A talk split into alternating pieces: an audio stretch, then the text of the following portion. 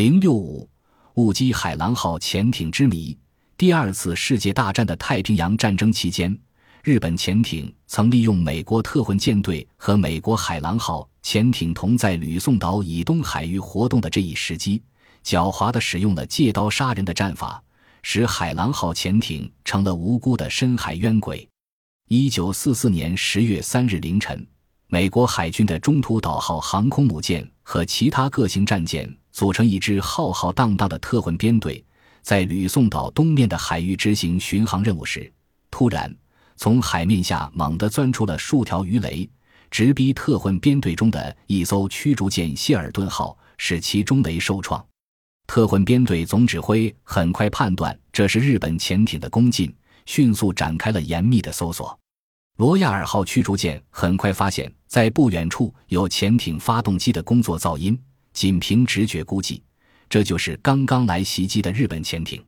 编队即下令对潜艇攻击。为了达到可靠猛烈，接连发起了两次集中攻击，直到水下传来了潜艇由于油料或是弹药爆炸发出沉闷的轰鸣声，才停止对潜艇的攻击。此时，海面飘起了片片污油和残存的破布烂肉。正当整个特混编队欢呼胜利，沉浸在胜利的喜悦之中时，上级指挥部通报，正在此海域游弋的美国久经疆场、功绩累累的海狼号潜艇突然失踪了。此海域未见其他战斗，海浪号怎么会失踪呢？直到战后，美国联邦调查局经调查后，才揭开海浪号被误伤之谜。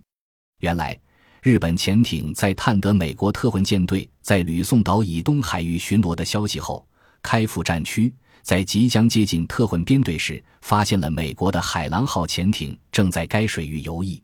日本人即想出了引敌互杀的绝妙战法。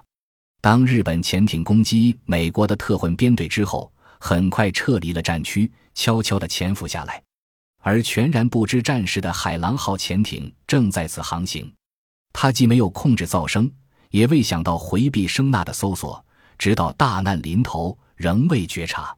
然而，给人们留下的思考是：美国海军特混舰队和海狼号潜艇都在同一海域活动，双方为什么都未获得上级有关通报呢？这一指挥常识上的疑问，至今尚未透露。